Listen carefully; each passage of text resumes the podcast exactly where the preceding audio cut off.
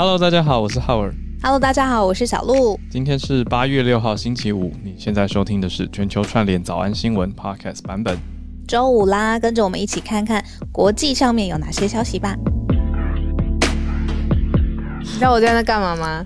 我现在我现在超糗的，我跟大家小小幕后花絮一下，嗯就是我为了要让我的麦克风的收音是稳定的，所以我就会用一段小小的胶带粘在我的下巴上，然后所以讲话的时候就不会好像忽远忽近这样。嗯，那这方法有点土法炼钢，或者是我早上起来脸很油，刚才 那个胶带就划开了，所以我刚刚没有，我再重新粘胶带，也没有一秒钟把你接起来。你就是不把麦克风装起来就对了。我有，我有，天哪！我到底内心是真诚集团，我要跟你跪，对我要跟大家告状真的是要跟你跪了，真诚集团。那大家为了不要让我被骂，赶快去他们的周年庆。到八月八月十五哦，对我记得对，是到八月十八月十五，八月。十五，全馆折八八八。哎呦，你们看有这种的吗？就是人家已经赞助了，然后我们器材送到以后一直不装起来。我有，我有，只是每次看到那个说明书，哇，厚厚一摞，然后我就想说，天哪，这个对于组装没有天分的我，你没有没有，我觉得是心魔，这是心魔吗。心魔吗？就是你打开开机插电就 它就会动了，是心魔，只是它看起来很大盒而已心。魔。它只是看起来很大盒，就是 all you need to do is to start。哎、你是不是有在粉砖写过一个什么？不要怕，不要怕变弱，因为开始就是变强。对啊我好，喜欢这句话哦。就是我觉得我这句话送给大家，我觉得很棒，因为它很好记。因为我知道很多人其实想记一些厉害的英文句子，可是都很难、嗯很难背。可这句超级好记的，就是呃、t o be good, you don't have to be good to start. 嗯，To be good, you have to start。对啊，这很好记，有没有？就是就是赶快开始吧。好了，没有啊，你已经你已经 you're good enough，那就是可以开始，可以装起来，就不用再粘麦克风喽。哦，对，不要粘的还还很痛，有没有撕下来那个胶带那一块皮肤还、还红红的？等一下，刚才已经有人说我我原来我喜欢讲闽南语的男生，没没没有啦，我是在练习。今天对我们每次到礼拜五全球串联早安新闻就会变周五特辑。对，好好好，我现在还真的没有喜欢什么男生哎、就是除了我的老公阿星。讲出来了之外，就是我说 来不及，没来来不及，来不及了。来不及任何的阻挡，难怪他有追踪你，没有追踪我。哎呦，好吧，哎大家周五愉快哦。我今天早上看到一句话，我觉得很棒，就是说世界上有很多不美好的事情，嗯但是你可以选择用正向的方式去理解和接纳。嗯，那就是我们是不是 自己每次都呃，自对啊？我我自己我自己就往我们脸上贴金这样，没有啦，我是说，嗯，的确是如此。那我会宁愿用正面的角度去、去看一些事情，当然该批评的还是会批评。那正面的角度理解完，批评不等于负面嘛？嗯对啊，我是希望要批评的话，是提出比较建设性的批评或者一些行动吧。对，我大概是这样子的精神跟角度啦，就继续跟大家串联。好，那我们今天的题目呢？我们倒着回来好了。最后一题呢，是我嗯前呃昨天我看文章的时候觉得哇，这个想法跟文化的体验方式有趣，可以跟大家来聊聊。是在南韩。他们现在有一种要体验死亡，听起来有点可怕，但是它其实就是在仪式上面要做到，让你好像死亡的呃这个前奏的感觉。嗯，好，但是他最后有一个目的是希望你可以透过这个经验得到一个什么，我们待会来聊。好，游戏王这个我没有太 follow，浩尔，这是一个现在很红的游戏，对不对？竟然好，你真的这这听起来就不不存在你的童年里面。好，这一题呢，刚刚我们在写选题跟写题的时候，我跟制作人玩的很愉快。就是我们在选说，哎、因为因为小鹿整理完标题就写“游戏王入奥运”，然后没有放任何的 emoji。可是大家可以来看一下我们标题，后来选了一个小巫师。那大家懂吗？有听过游戏王？游戏王是日本已经红了非常多年的卡牌游戏。那他最早的故事设定，他是从漫画开始的，就是男主角叫做武藤游戏嘛。那他是他意外得到了，就是跟埃及的积木有所连接，所以他跟他跟埃及有一个神秘的魔力的连接。那他有一块千年积木，所以他可以解开卡牌的力量，然后从卡牌里面放出怪兽来对决。所以没错，千年积木，马上有人传给我。对对对，千年积木，对，那所以它叫 Yu-Gi-Oh，就是游戏王。那已经红非常多年了。现在既然有人提出哦，那我们放的这个 emoji 呢，是里面很有名的卡牌，叫做黑对，那里面叫做黑魔导，就是黑色魔法导师。那另外一个角色，我们刚才纠结要不要放的是青眼白龙的 emoji。好，你这样讲这一长串到底是？这就像努力跟上有没有？反正就是一个呃卡牌游戏，那是非常多人大概大概小呃，我想学生时代啦，就是学生时代的回忆。那其实到现在还是很多大人有在收藏，而且它有一些世界限定版的，什么有有有加特殊效果的啊，或者是限量版的啊，那拍卖其实都可以卖到很高价。那这一次提出来的是说，呃，哎，我们已经开始讲内容。总之，有人在说，哎，游戏王这个卡牌游戏是不是也可以进奥运？那有，竟然有九千个人响应。我们等一下来看更多的细节。那另外，如果看到美国的话呢？现在美国他们的防疫或一般人民的日常生活到底是怎么样了呢？我们过去有看到几次，就是 Delta 病毒的呃确诊数是攀高的。那对于边境，他们怎么看外国的旅客来到美国境内、美国本土，在防疫上面，好，现在是不是有更新的措施？我们待会来看看。嗯，那回到我们国际外交政策上面，外交上面的讨论，贺锦丽，诶，我们节目好。久没有提到她的名字了，都是常常聚焦在拜登嘛。但是贺锦丽在马上月底的时候，她一连两两次访这个呃，就是一连接着访新加坡跟越南。那她也是第一次访问到越南的美国的副总统。那所以大家就会来进行解读嘛。那这个解读呢，也让越南哦也有做出了一个相对的回应。所以我们待会可以来一起了解更多的细节。刚刚是倒过来介绍，可是现在照着原来的顺序跟大家一则一则的讲下去，我们就还是从贺锦丽吧，就美国副总统要拜访新加坡跟越南开始。好呀，嗯呃，时间点会发生在这个月的月底。呃，新加坡跟越南这两个国家是已经确定了，但是呢，外界就解读说，诶，是不是要联合东南亚来抗中或制中？那这个解读呢，其实已经让。越南的外交部感受到压力哦，因为呢，他已经重申出出来，就是在说自己国家的立场。越南说自己的立场呢，就是是会实行一个多边化的外交政策，他绝对不会跟任何一个国家来进行一个比较直接或者比较紧密的联盟去对抗另外一国。那这一次，呃，贺锦丽她要出访，是她第一次来到东南亚的地区。那刚才有说，她会是目前唯一一位造访越南的美国副总统。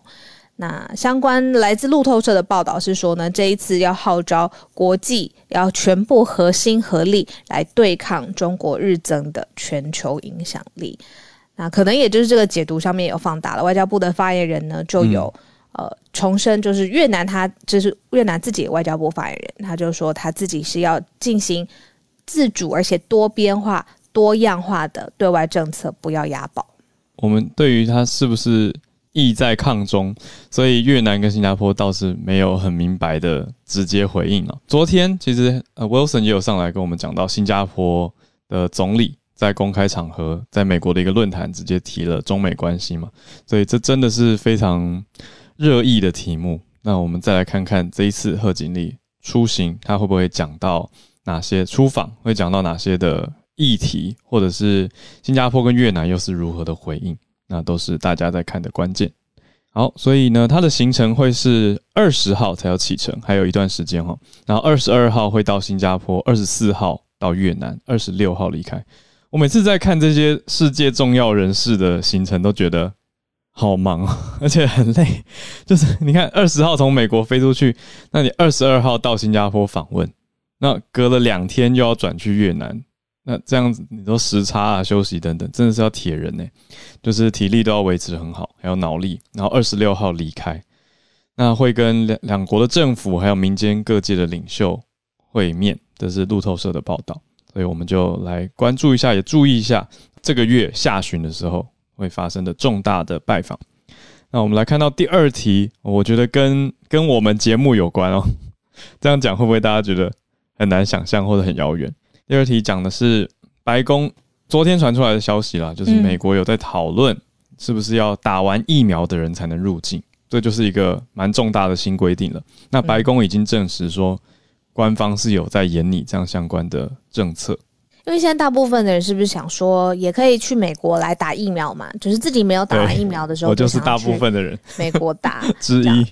我就想说哦想，要去美国打我会想说，我第一季在台湾打完了啊，嗯，那我第二季会不会可以去混打？哦，懂了，对啊，所以就有在考虑，本来有在想，可是这个规定出来以后，就会想说，嗯，那可能再等一段时间吧。那等，因为我本来我我去念书嘛，那念书的话，我是想说，嗯，在线上读，那飞过去的话，也可以参加一些实际的活动啊，等等。而且而且重点是美东的时间跟台湾刚好差十二个小时，所以还是可以继续全球串联，八点到九点对啊完全不影响啊就是晚餐完全不影。响。对，对啊，对，嗯所以本来想说，哎、刚刚好、诶哎，呃，但是这个新规定寄出以后就，嗯，那再观望一下好了。刚好上上课一段时间以后，但疫情也比较趋缓了，再去，也许更好，说不定到时候回来、认识更多人，对啊对啊，嗯对，，换一个想法，嗯，但我在想说，美国他会寄出，或者是在考虑寄出啊、呃这样子的，比如说打完疫苗的人才可以入境，虽然还在考虑的过程，但是一定是有它的原因。因为嗯我一直从美国的朋友一直有传讯息来，就是说打完疫苗的人，或者是哦这个疫苗接种率覆盖率很好的这一周，但它的 Delta 的变异数，呃，就是确诊数还是没有遏制下来。嗯，那我就会觉得说，这可能也是在美国在考虑说说，那是不是外来的人希望也尽可能的，他的保护力一定是要够高再入境，也是保护就是美国境内的对，这应该就是主要考量了啦，就是因为在看到 Delta variant 还是影响很大，可是新措施可能要再再等一段时间。那现在是正在讨论当中。对，路透社的报道是说，白宫在讨论，希望要重启国际旅游。那为了要国际旅游，可是他要拟定所有的外国入境旅客都要接种完，接种完就是两剂的意思。哦，或者是一剂交生嘛，就是 COVID-19 的疫苗。那除了少数族群除外，所以他还是有定出一些特定的方针。对，那 Saki 就是呃白宫的发言人沙奇 Jan Saki，他是有在媒体简报里面讲到说，他是现在美国跨部会的工作小组考虑的方案之一，可是还没有做出最最后的决定。就会有人说，诶，有一些国家的接种率比较高，为什么为什么还是要限制啊？等等。可是这个小组是希望以美国公众健康为核心来制定，所以还在讨论到底要怎么规定，跟规定的多细等等。可是这个消息出来，我就会想说，嗯，要密切关注哦，因为蛮重大的消息。对，那也有人问他一个比较尖锐的，就是说，如果是接种中国或俄罗斯疫苗的旅客，可以顺利入境吗？那 Saki 没有正面的回应，他只说我们等政策研拟更完整之后，会再公布更多的细节。那美国目前禁止的是过去十四天两周有去过以下这些国家的入境哦，跟大家讲一下，过去两周去过中国、印度、伊朗、巴西、英国，还有欧洲申根国、爱尔兰，还有南非的非美国公民是不能入境的。所以如果你是 non-citizen，然后去过我刚刚讲到的这些地方呢，就不行。那如果是从其他国家入境的旅客，包括美国公民，则是出示你登机之前三天之内的阴性检验报告，大概是现在这样子的规定。理解，可能也要保护自己的国人嘛。对，那在入境的这个政策上面，接下来看可能会有收紧，我们继续帮大家来追踪。嗯。那，确定的时候，我觉得我们一定也会在早晚新闻上面跟大家分享。是的，我昨天呢，呃，认识了一位呃，在舞蹈界的创业家，哦，不是不是歌唱，舞蹈界好，舞蹈界的创业家，然后呃，他就有跟我分享一个，就是舞蹈这件事情，我不知道大家有没有印象，霹雳舞这个，或者是我们说的街舞、嗯。in general，纳入了奥运的项目、欸，哦，嗯，然后这个推动的人呢，就是奥委会的一个顾问，他竟然是一个台湾人，就是这个舞蹈界的创业家。那他是有说纳入奥运的项目，天哪，那个申请啊，还有各个政府之间的协调，还有就是你为了这一个比赛，你要特别来制定相关的规则，在奥运上面的计分是非常非常复杂的。他为了这个要推动一个项目进奥运，他自己本身公司业务都暂时忙到没有办法。呃，就是继续的来执行，但他觉得说，如果可以，真的是把一个项目真的呃，让世界各地的好手全部集结在一起，对于推广这个项目本身是有很大的帮助的。对，我看到了，二零二四巴黎奥运就会有 break dance，呃，break dancing，就是小鹿你刚刚讲到的霹雳舞。然后在更早一点点，二零一八的时候的 Summer Olympics，在阿根廷的布宜诺斯艾利斯的现场有举办过 break。Breaking 哦，他是讲街舞项目。那所以，我刚好就今天时间好巧，就刚好聊到，就是说，哎，连纸牌游戏，这是一个抽牌游戏嘛，卡牌游戏。嗯，那要怎么打打可以打到说哦很好，然后可以有代表队，然后可以进奥运的项目啊？我真的好奇。游戏王这个呢，这个是有人在响应啦，应该说他提出的一个啊，他就写 Make Yu-Gi-Oh an Olympic Sport，这是一个网络上的。呃，一个加拿大华裔的 YouTuber，他所发起的联署，他希望可以把 Yu-Gi-Oh 游戏王卡牌的决斗呢列为奥运的比赛项目。那他现在只是在呃 Change.org 这个很有名的请愿网站上面提出来，那已经有非常非常多人在联署了哈。我来看一下最新的数字，昨天的报道就已经有九千多人了，那应该是成功达到一万了吧？现在那成功达到一万，对他已经基本的门槛了。所以就会得到一些回应，对。那他联署里面讲到说，有希望这种卡牌游戏呢，在奥运没办法被列为合法运动项目，他觉得不太公平，因为他觉得抽取卡牌需要一些灵巧，还有出牌要有运动能力，长久的对战考验耐力，那他觉得这些都是一种运动赛事或者项目，那他就提出来，所以呢，已经很多人联署了，对。可是有一些人觉得说。有一些人是觉得觉得好笑或好玩或趣味，嗯，对。那我觉得是主要是吸引到很多粉丝吧，粉丝来联署，那主要是 粉丝集结在一起。对啊，他们是觉得逗趣比较多。诶，不过我从这一题看到的是一个很明显的文化上面的转变呢，而且刚好也跟刚才讲的霹雳舞跟街舞连接在一起。就是像昨天那个创业家也说，他小时候他如果只要跳什么霹雳舞，他老爸就会。就是威胁说要把你的腿打断，你怎么可以玩这种东西？然后后来他又对电竞。嗯，还有电竞上面的音乐，感觉到很着迷，然后就感觉到哇，古典音乐或是呃，真的是正统的音乐家，对于电竞的音乐非常嗤之以鼻，就觉得那是什么东西。但是他说，在奥运上面，你看这一次奥运的开幕，他用的就是电竞跟电玩游戏的音乐嘛，嗯，然后还有包括霹雳舞跟街舞也顺利了进入了接下来二零二四会有的奥运的项目。然后游戏王，你看大家也觉得很酷，这是一个卡牌，之前会觉得。的是一个游戏文化，真是次文化，但现在也集结那么多的粉丝，就是我觉得好像整个文化上面的潮流很开放，越来越开放，应该可以这么说。就以前有刻板印象的枷锁，现在都可以有机会挣脱开来。嗯，但我自己是不会去连署。我讲一个很直接，就是观念的确有在改变，可是我我我个人虽然很喜欢游戏王这个游戏，可是我还是觉得。它跟奥运的体育比赛相比，落差类别落差太大了。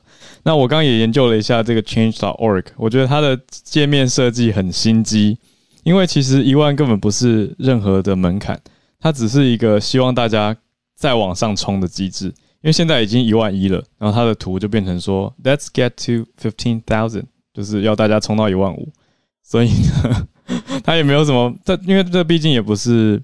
你说白宫或者是官方所颁定的一个网站哦，就所以它它比较没有官方的效力，但是它有一定的请愿效力，所以大家有兴趣还是可以去看看。但我想说也小小回应一下，补充一下这个新闻的细节。好，那我们来看它最后一则吧。最后一则，小鹿，你刚开始贴新闻给我的时候，我吓了一跳。我觉得现在有一些新闻 下标很故意，因为我看到的时候新闻标题是没有 emoji 的。他是写韩国愉快死亡体验，嗯，然后我就想说啊，什么韩国瑜怎么了？然后后来我就想到说，前一阵子 就是韩国瑜的新闻很多的时候，有一些媒体也故意在那边写韩国瑜伽老师教你什么什么什么，然后大家就会第一眼先看成韩国瑜，可是就误会啊。对，总之跟韩国瑜这则新闻跟韩国瑜没有关系，他是哦你懂吗？韩国瑜伽老师，哦，韩就是国瑜韩国的瑜伽老师，他故意要把韩国瑜三个字一起出现在标题上，就会变成热搜，而且就会被会吸引到大家的眼球。就是他利用，我觉得那是中文文字的一个特性，会让人误读，很坏啦。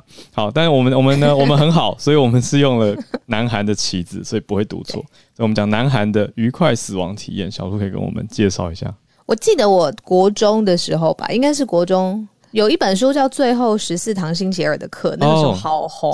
对，Tuesdays with Maury，对，好像就是那位老教授，他快要接近呃他的生命的终点了，但是他就是每一个星期都跟他最喜欢的一个学生。之前最喜欢的一个学生，就是来分享一下他这一生他经过的呃高低起伏，嗯他学到的人生智慧这样子。嗯，然后那那个学生他后来就因为这个每一个星期的碰面，他整个性格啊、生活上面的重心啊，或是对于幸福感的重新的学习，都有改有了改变嘛。嗯，那那本书它的 ending 应该就是说，学会死亡，你就会学会活着。我印象都很深。嗯，那我觉得可能南韩是不是就有一点呃，把这个同样的意思有一点纳入了这个可以说是活动嘛当中？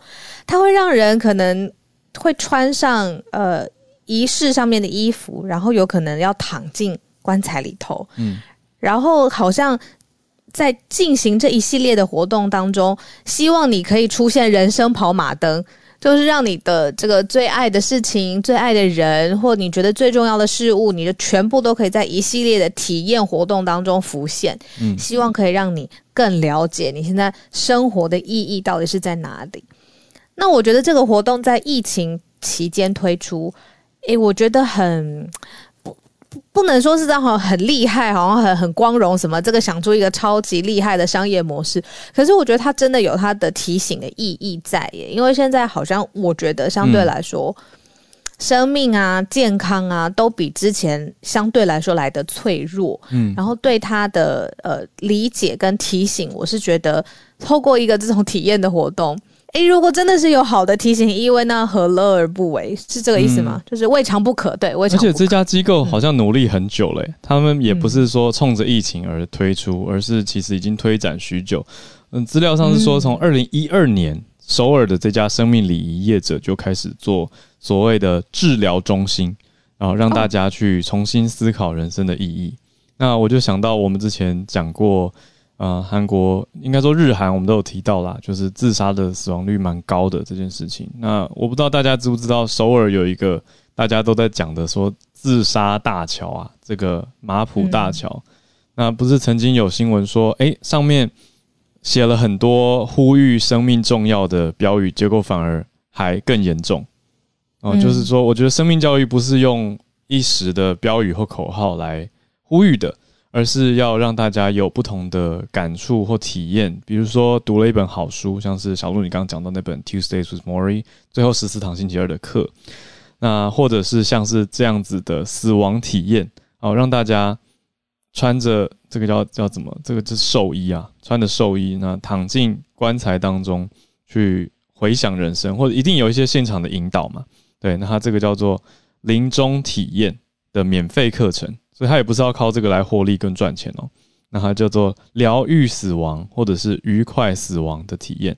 那截到几年前就已经有两万五千多人参与了，所以现在人数又更高了。那参加的人要先写下自己的墓志铭，然后拍下灿烂笑容的遗照。完成以后，所有的学员要听一场关于生命跟死亡的讲座，然后要进到礼堂里面穿上寿衣。那穿上寿衣以后就不能再说话了，因为死人是不会说话的。那讲者会留时间让大家写下遗书。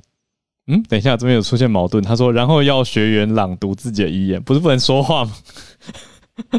对不起，我的逻辑逻辑逻辑小警察出现了，就 不是说不能说话，怎么可以朗读遗言？然后最后朗读完以后，就躺进狭小的棺材里面，然后阴间使者，呃，想到与神同行，会会来，那，阴间使者是加引号啦，就是工作人员会来盖上棺材，当然会留一些缝隙，那就完成了你的仪式，让你体验这个临终体验，其实蛮特别的哦。你嗯你会想我觉得要去尝试吗？会耶，我说真的，我觉得可能在更早以前，像如果是爸爸妈妈辈，就是天哪，这是什么晦气或者是不吉祥的活动。但是我觉得会，我我觉得我需要一些我自己啦，就是日常生活当中，如果每天都是差不多的行程，有时候会盲目，有时候会 take things for granted，、嗯就是会觉得这本来就是该这样，我的生活本来就是。呃，这样子走，但是真正重要的事情，我觉得我有的时候会 lose sight。比如说，我追社群一直在想说啊，到底要写什么样的内容的时候，我觉得是可能真正重要的事情都会被忘记。就是我说真的，今天我的粉丝页多一万个赞或少一万个赞，对于我爱的人或真的爱我的人，其实是没有差别的。我的意思是说，我需要一些提醒。哦，对，对我有差别，我会觉得我会觉得难过，或者是怎么说？就是如果如果你发生这种事，你心情一定会受到影响，对吧？就是、哦我少一万个赞，我就会在你家楼下说，哎、后来我们来聊聊。我应该会，应该会，对啊，就是对会会还是会感受差很多，对啦，对啊，所以所以需要一个提醒，我觉得。这个蛮有我我愿意去试试看呢、对，我想到之前其实，在其他国家也有办生前告别式啊，我觉得那样、那那会是我更偏好的的方式。我自己会想要办一个快乐的活动，让让大家来聊聊天，来来交流一下。那可是就可以让自己去，应该说除了自己以外，来参加的朋友也可以一起回顾跟一起去想一想。可是是用一个比较愉快的方式，因为我觉得这个临终体验看起来虽然有意思，可是现场看起来真的是有点肃穆、嗯严肃，就是好像会有那种想哭的气氛，很安静，不能不能大笑。但但我会觉得，你喜欢欢快的，这就稍微离开这个世界不不一定就是要很悲伤的离开，或者是很难过的离开。哎、我记得以前有一个长辈跟我说，说因为美国的文化是，如果一个人走了的时候，会去讲几句话，去怀念或缅怀他这一生带给大家的各种感觉嘛。那我刚刚就在想说。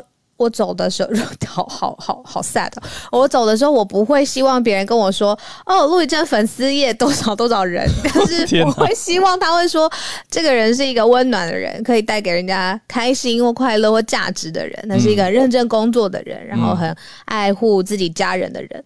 对我这个时候忽然我就想，哦，那个时候长辈是说，你希望别人怎么样在最后缅怀你的时候说的那些话，嗯就是你现在要努力的方向，嗯这样子。，legacy，、嗯，对，就是这个意思。好的，一起一起努力。哎，我们现在是全球串联的时间，呃，延续奥运热或奥运新项目的这个话题，Veronica 早安，今天要跟我们讲的是一个运动攀登。运动攀登其实是在二零二零的东京奥运的时候第一次被列入表演比赛项目。那其实表演比赛项目其实有一点类似像在试水温。那其实运动攀登它包含了三个比赛项目，一个是呃速度攀登，一个是先锋，那第三个呢是报时。那这三个比赛的内容呢，其实都是考验选手不同的呃耐力也好，或者是他的呃协调动作也好。但是呢，在二零二四年的巴黎奥运的时候，这个运动攀登它会被列入在正式比赛项目。那不过呢，其实在这四天，大概是从星期二的时候开始，就先做呃男子组跟女子组的的资格比赛。那其实，在东京，因为是夏天的关系，所以其实对于选手来讲，也是不只是对地心引力的考验之外，然后还有呢，就是对于这个气气温的挑战。虽然说大会他们其实蛮贴心的，已经把这个比赛的时间呢是在呃傍晚大概四五点的时候举行，可是其实对呃当地的这个气候来讲，其实还是蛮蛮炎热的，因为大部分的参赛选手都是欧美的欧美的选手，那他们其实是比较习惯那个高纬度呃比较凉爽的气候，所以这对他们来说是非常非常大的考验。不过呃今已经呃举办完这个男子组的决赛了，那今天会举办女子组的决赛，所以希望大家可以特别的关注。虽然这一次很可惜台湾的选手没有参加到，嗯，以上谢谢。谢谢谢 Veronica。对，已经其实有表演赛了嘛？呃，下一次才是正式的，这是在巴黎，等于跟 Break Dancing 霹雳舞会一起列入正式的比赛项目。太强了，大家可以有很期待有新的可以看，观众很幸福呢。就是选手这么辛苦的排练跟准备，当然也是也是一种意志精神的展现了。我是很期待可以看到更多精彩的项目。再来，我们连线到上海，Kelly。昨天的时候，就是其实这已经占热搜一段时间了，就是说康泰生物有成功分离。Delta 的变异株，那这个其实真的是冲马上冲上了那个微博的热搜。可是当然了，在微博热搜的底下，大家就是说太好了，就是呃，可能中国会有一个可以就是有保对 Delta 会有很大的保护作用的一个疫苗。那其实它其实只是研发，只是把它分离出来，还没有做出疫苗。当然，因为因为这个这个原因，康泰生物的股价是飙涨了。然后网友。当然是觉得激动的可能有点早，所以我觉得这其实是算是一个慢新闻，因为很多人都还是在持续追踪当中。然后我另外其实在我的 bio 还有打的就是钟南山院士有说中国制的疫苗目前都是非常有效的，这个是因为这个等一下我可以把它放在社团上面，是他有参加三，因为其实是七月底的新闻，他有参加在广州有出席一个绘画活动的时候，他有明确回答，就是呃。他有说，就是记者问他说：“国产疫苗对 Delta 病毒病毒株有用吗？”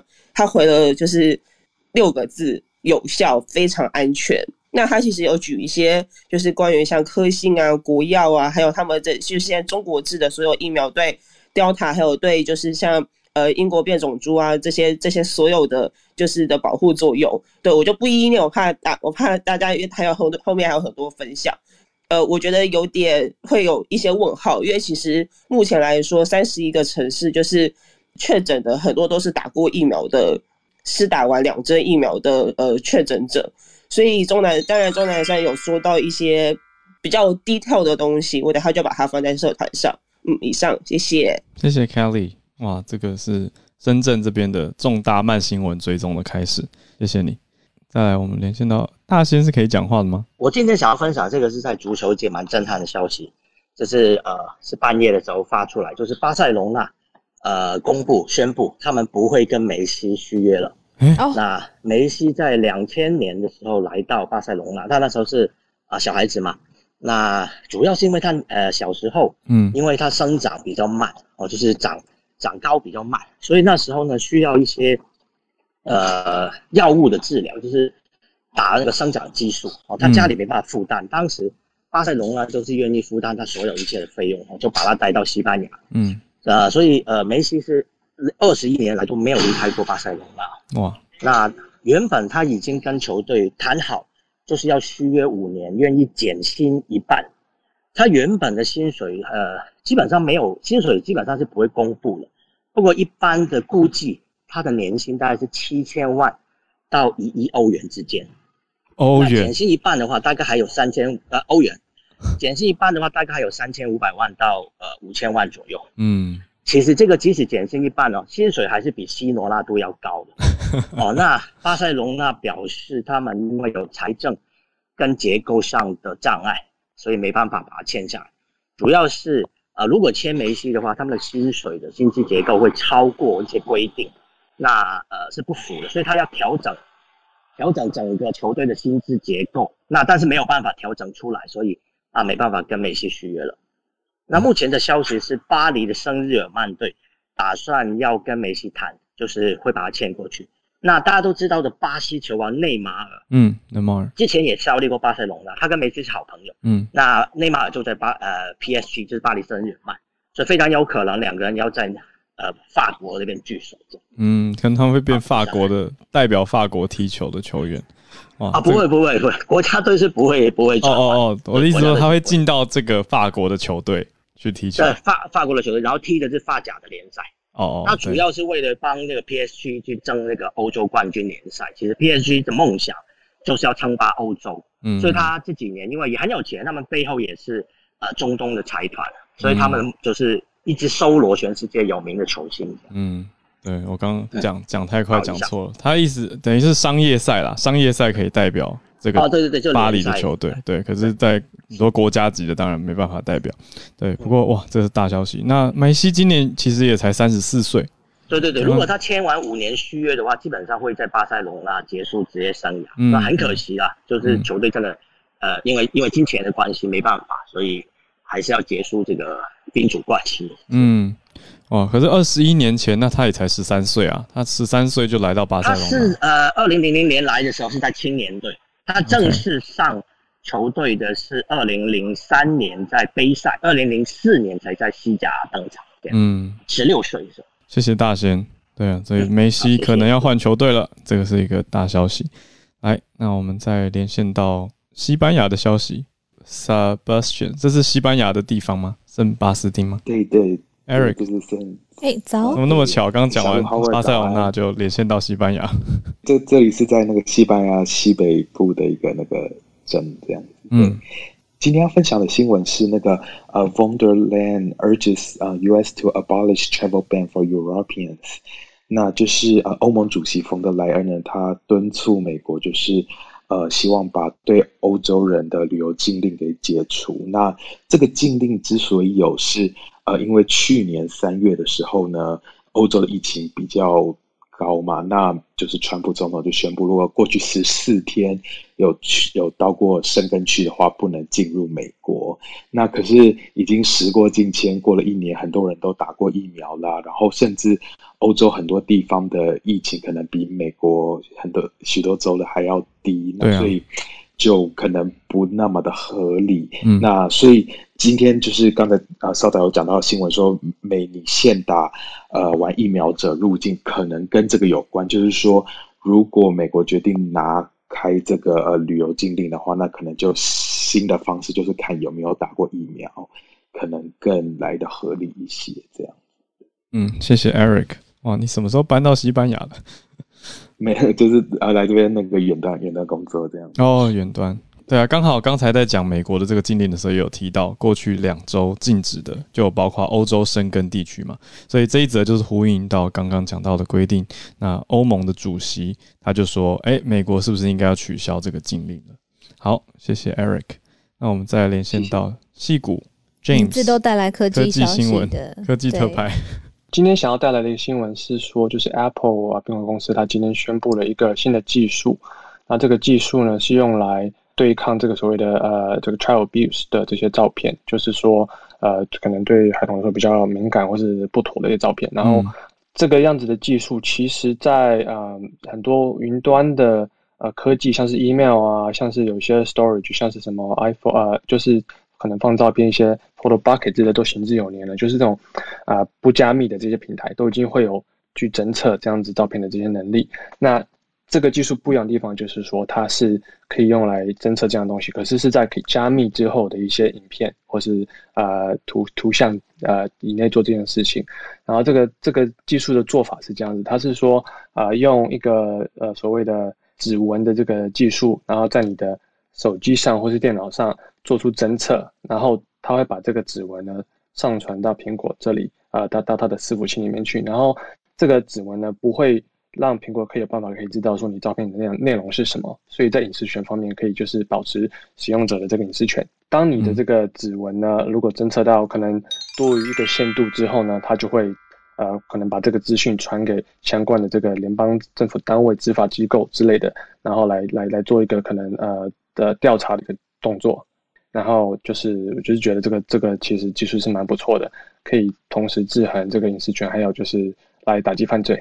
谢谢 James，再连线到花莲叶老师。今天要分享的是，就是一个农药哈除草剂，那个巴拉益，哦，它叫 Paracrate。嗯，那事实上 Paracrate 过去在台湾是呃被大量使用的一个除草剂，那在那个世界上也是第二大的第二大使用的除草剂。但是它有很高的毒性啊，而且呢，一旦中毒的话就没有解药。那台湾已经在去年的二月一号正式禁用啊，因为只要一小口，它就会导致这个肺部跟肾脏的伤害。那主要是肺部，一旦中毒了以后呢，除了那个，除非在初期的时候呢，能够赶快这个用所谓的这个就是林杰良医师发明的洗血疗法。否则的话呢是没有办法救回来的。但是让人很惊讶的是，其实美国还是可以用巴拉益，而且但但当然就是说，美国它有很多限制啦，就是说它包括说要用这个农药呢，需要执照，而且呢，在这个住宅的多远之内呢，都不可以喷洒啦等等这些。啊，最近哈，就是美国的环保署呢，那个又审查了相关的一些文献，然后最后他们的结论是说呢，还是可以继续的使用巴拉伊。那当然就是说，那个环保团体是觉得很失望，因为他们觉得说，中国跟欧盟都禁用了，没道理美国还可以继续用哈。那不过这个东西就是这样哈，因为环保署根据我看到的资料了，环保署其实主要是看的是厂商提供的资料，那或许那些环环境团体需要提供更多的资料给他们，可能明年还可以再审议。那这个就是我今天要分享的。谢谢叶老师，这个 Paraquat 巴拉伊，好，连线到也在台北的郭巴比，有听到周五要分享愉快的新闻，这个新闻对 香港人来说应该是非常开心的。哦，因为嗯，这个新闻是澳洲的 SBS 它放出的独家，那就是关于澳洲政府转态接纳 BNO，那它当中有一个避风港的政策，不再只限于香港特区护照，那这则新闻是因为。呃，港区的国安法，它在去年七月实施的时候，澳洲政府就动作非常快的，在一周之后宣布专为港人而设的一个避风港政策。那这项移民政策，它的内容是，就是呃，延长持有香港特区护照的毕业生或是临时工作签证人士居留权到五年。那之后，你也可以用此来申请永久的居留。不过，当时的计划，它是将 BNO 护照的持有人排除在外的，因为当时澳洲的政府在。修呃修例就是这个修订这个当中，它列明了香港护照是中华人民共和国香港特别行政区护照。那一直到本周，这项政策才有了很大的转变。他表示说，嗯呃，澳洲内政部表示哦，经过对呃九四年移民规例做出必要修订之后，只要符合条件，无论是持特区护照或是 BNO，都可以受惠这个避风港政策。那当中两党联盟的参议员 Person。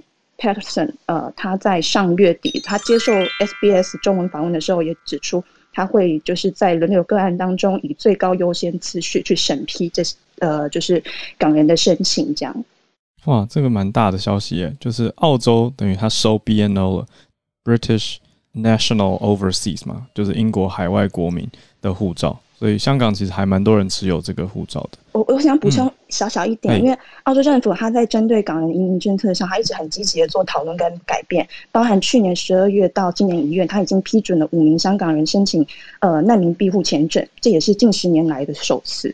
谢谢芭比带来这个澳洲跟香港之间蛮重要的消息。嗯，好，那我们来到助战专家的时间。今天也先邀请 Dennis 老师，然后老师今天今天周五嘛，然后老师每次分享也会有很多旁征博引，很期待老师今天要分享什么。怎么办？礼拜五要讲很要讲轻松愉快的，是不是？我 不一定都可以。我把我把我把声调尽量，我把声调尽量轻松愉快好了。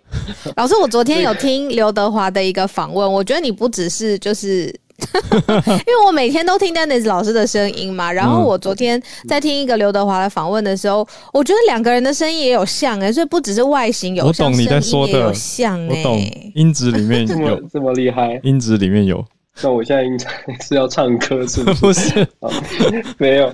好，那我们还是还是回到我们的越南哦。这个越南、新加坡这两个国家其实蛮重要。那贺锦丽的拜访也蛮重要的。你们选的题目很真的是蛮棒。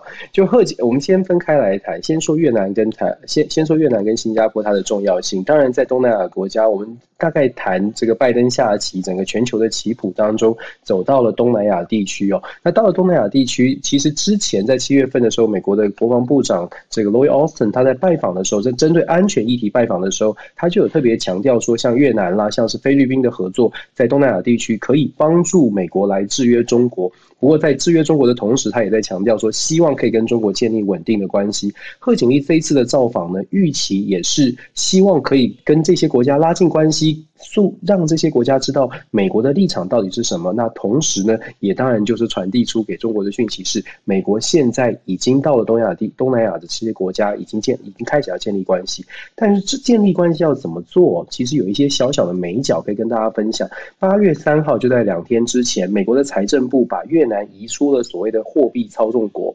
我们不知道大家对货币操纵国这个概念有有没有了解？但是美国在二零一五年设定了一个财政部就设定了一个货币操纵国的定义门槛。什么什么样的门槛呢？至少有三个门槛必须要符合哦。第一个是对美贸易顺差每年超过两百亿；第二个是外汇的干预呢每年超超过要 GDP 当国的 GDP 的百分之二；另外是全球经常性的盈余呢超过百 GDP 的百分之二。如果是这样的话，这个国家就会被美国的财政部认为是货币操纵国。那有什么影响呢？这个货币操纵国一旦被定义，其实台湾之前也担心美国把我们设为货币货率汇率操中国。其实因为过去我们这 COVID 这一年，其实台湾赚不少的钱哦。台湾在对外的贸易上面表现很好，在很多的指标上，事实就事实上是是确实有达到这个货币货币操纵国的门槛。那美国在八月三号把它移除货汇率操这个货币操纵国。有趣的是，其实以越南的表现来说，它还没有它还没有它它三项指标其实其实有达标。也就是说，这是美国单方认定我们要把我们要把越南移出汇率操纵国。它所凸显的是美国想要跟越南拉近关系，我不知道大家能不能理解哦。用这样的方式呢，让让越南跟美国的关系更近一点。再早一点，七月十九号的时候，美国跟越南还签订了一个协议，要加强双边的贸易。拜登对跟越南的关系呢，他不只是在安全上，他也在贸易上，希望可以跟越南，让越南知道，哎，美国是站在越南这一边，想要跟越南保持好的关系。如果我们以更硬的数据来看呢，越南在过去 COVID 那呃 COVID 这一年半以来，跟美国的这个外汇呃这个外外外出口出口的生意是越做越大。还没有到取代中国，可是可以给大家数据哦。美国现在变成不止，现在是越南最大的出口贸出口国。去年呢？去年呃，今年到目前为止，今年的前半年前六个月就已经出口到美国五百三十六亿美金哦，比去年还要再上涨百分之三十七。所以对越南来说，跟美国的关系在经贸上的往来，可以让可以让大家可以理解为什么越南现在越来越想要跟美国靠近。那当然，贺锦丽这次的拜访也也是再次的强调，就是说美国在东南亚地区。它不只是不只是有安全，还有在经贸的往来可以加强。那新加坡就更不用说了，新加坡一向都跟美国是很好的。新加坡这一次在越这个呃美国贺锦丽的造访呢，它其实不只会是谈军事。贺锦丽这次到新加坡有一个重点是谈半半导体的合作。嗯，您可能听过有一家。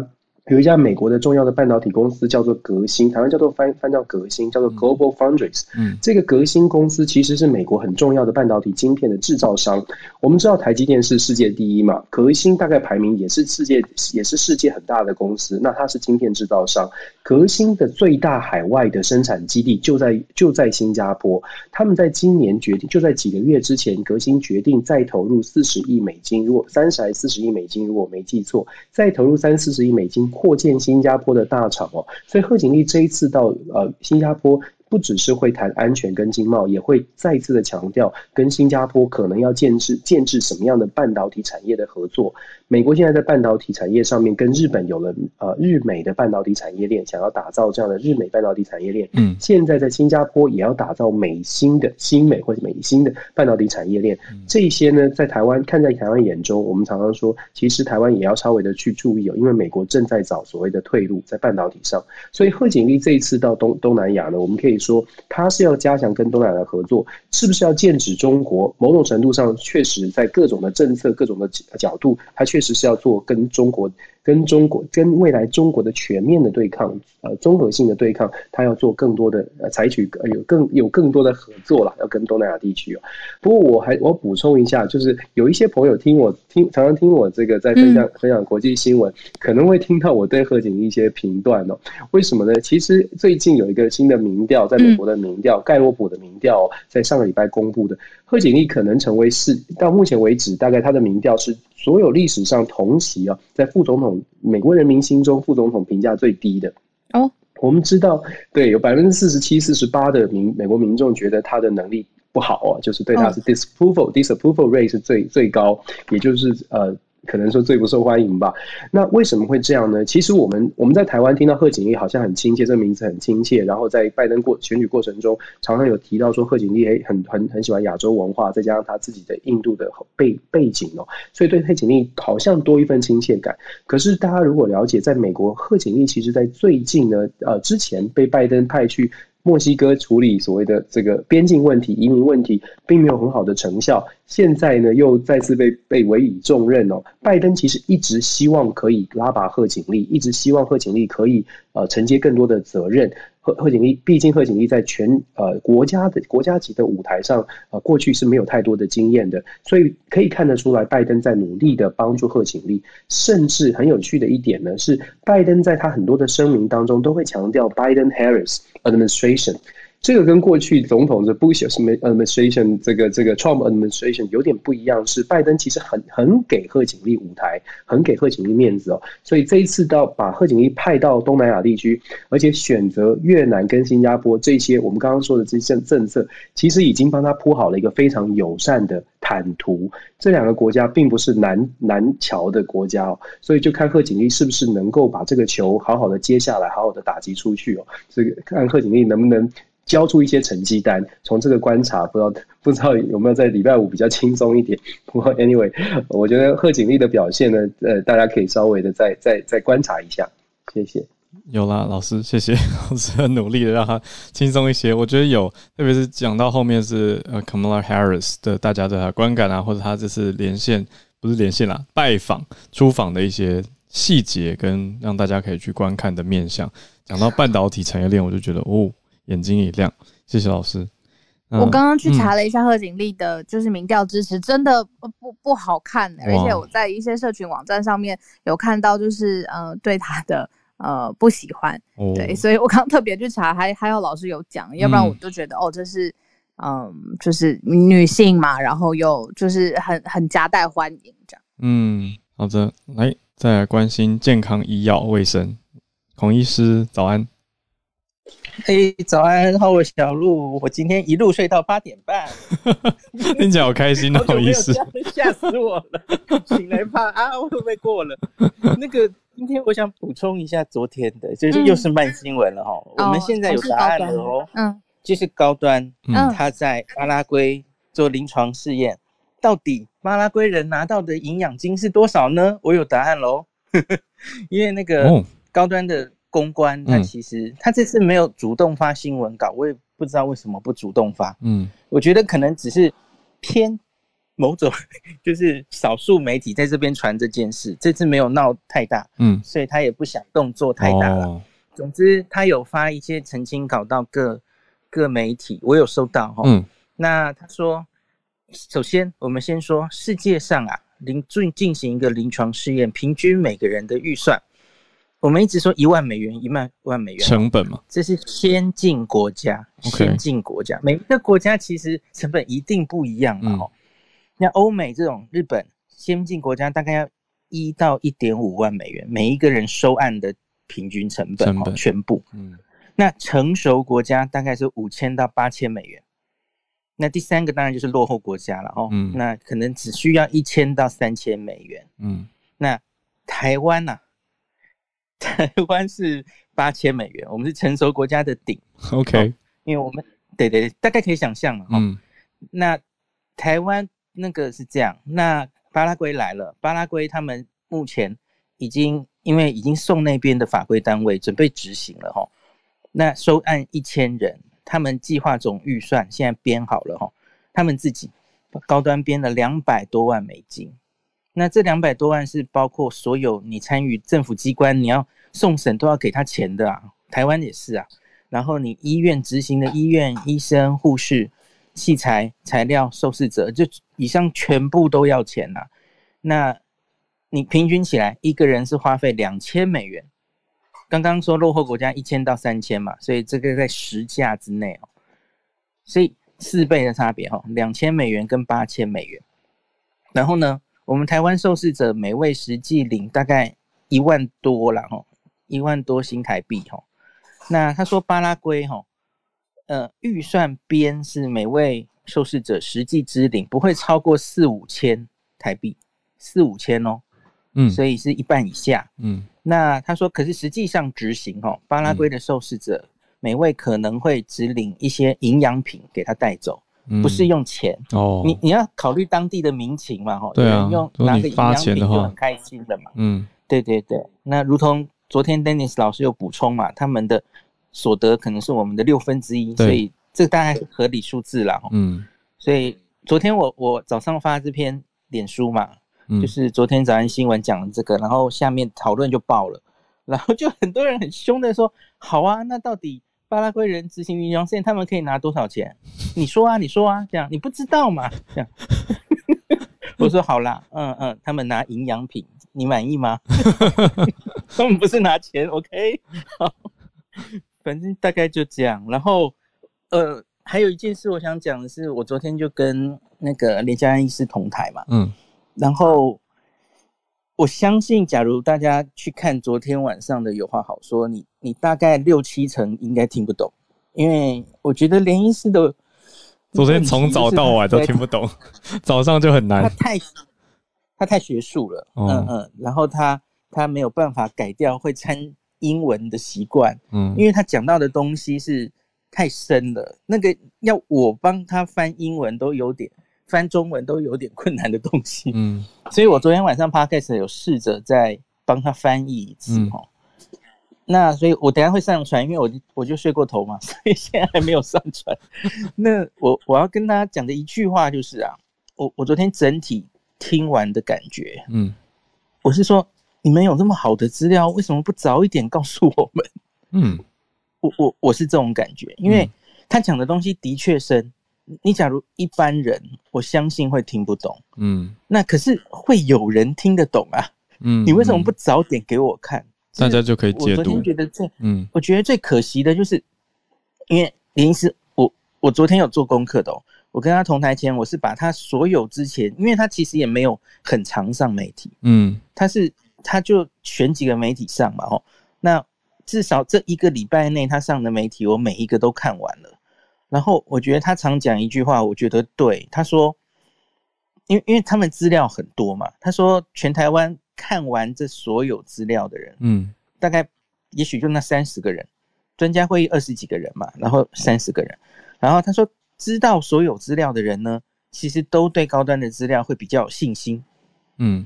那我就说，那你你为什么 那就公布啊？就要让大家有信心，不是吗？会对，会有人看得懂啊。对，像我啊，我昨天听得津津有味，很多网友在下面说，第一次看到孔医师上油画，我说没有一直在划手机的。对，我就一直在做笔记，一直专心的听，因为我觉得好多是我好想知道的，你终于给我答案了。嗯，那你为什么不早一点呢？那你现在就放任那些哈？我我我不要说那些名嘴之流，我我说政治人物之流，我说的是，你看陈北哲老师，嗯，哦，然后什么杨志良老师可以啊，嗯，就是外面那些没有看到这些资料的专家，你就放任他在那边一直质疑，嗯，这样有比较好吗？那我不相信他们会看不懂这些我们昨天讨论的东西，嗯，所以我觉得就是还是回到那句话，我觉得像美国去年那样，一切公开透明。线上 EUA 会议，然后会前把所有资料整理好，六十页 PDF 等丢给大家，民众当然也看不懂，那不是给民众看的呀。你要让这些民间的专家，大家也看过哦，觉得有信心，他们可以跟民众解释，不是这样吗？嗯，那你现在就变得到这亩田地，我实在觉得。某种程度也是高端自己搞成这样的，我觉得有点可惜呀。嗯哼，真的真的可惜。那我我觉得林医师真的是一个学术人啊。那他他很用功，很用功，然后有非常多东西。他们做出这样的呃免疫桥接的，觉得为什么有信心的理论，其实是有他一系列的证据，他都可以讲出来的。嗯，那我觉得学术高端的学术方面。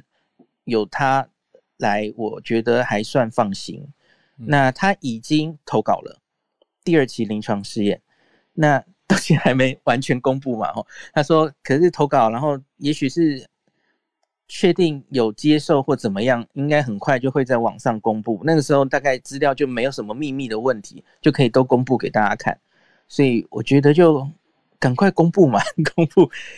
特别是假如他投稿第二期临床线投到一个非常棒的期刊的话，嗯，我听到是很棒的期刊，应该应该有机会哈。嗯，那我觉得大家应该会更有信心啊。那所以等一下我就去传那个 podcast 的那集，可能翻译的还不是很好，我我觉得，可是我很高兴的跟大家说我骗到连氏的赖了。就看以后可不可以把它拐上 Clubhouse 来，拜托拜托，对啊，一起聊，对对对，那就就大家期待，因为我昨天时间实在不够，有一些问题其实也没有时间问完，那就再继续跟连医师请教这样子。嗯，哇，我觉得医界沟通真的太难了，很用功很好的研究，但是如果没有像孔医师这样转译，或者是可以用。贴近大家可以理解的语言，去帮助一般大众去靠近他，真的会一整天都，而且会很丧气吧？就会觉得我已经很好奇，想知道，然后但是却很挫折的听不懂，就会呃各种各种情绪都会有。所以这个大众沟通真的也是一个专业。对我们很需要白话文。昨天听就有一种哎外星语言 的感觉。所以翻译很重要，有有很需要。你有听哦？你有听？有话好说哦。我听了一点点，然后就觉得怎么这么难？那就睡着了。我从昨天，我这时候从早难到晚啊，从早安新闻听孔医师讲，我就嗯开始觉得好难，然后到晚上的时候就觉得嗯还是很难。好，那也谢谢医师今天来助战专家的时间。那我们所有的上来举手分享的朋友都谢谢你们。谢谢收听，有任何想要告诉我们的话，欢迎透过各种管道留言给我们。想要分享消息，也欢迎加入脸书社团，只要搜索“全球串联早安新闻”。而且听完节目，不要忘记一定要做三件事：订阅、分享、刷五星。这三件事太重要啦！期待有观点的你上来跟我们分享你的看法哟。也祝大家周末愉快，我们下周见。大家拜拜。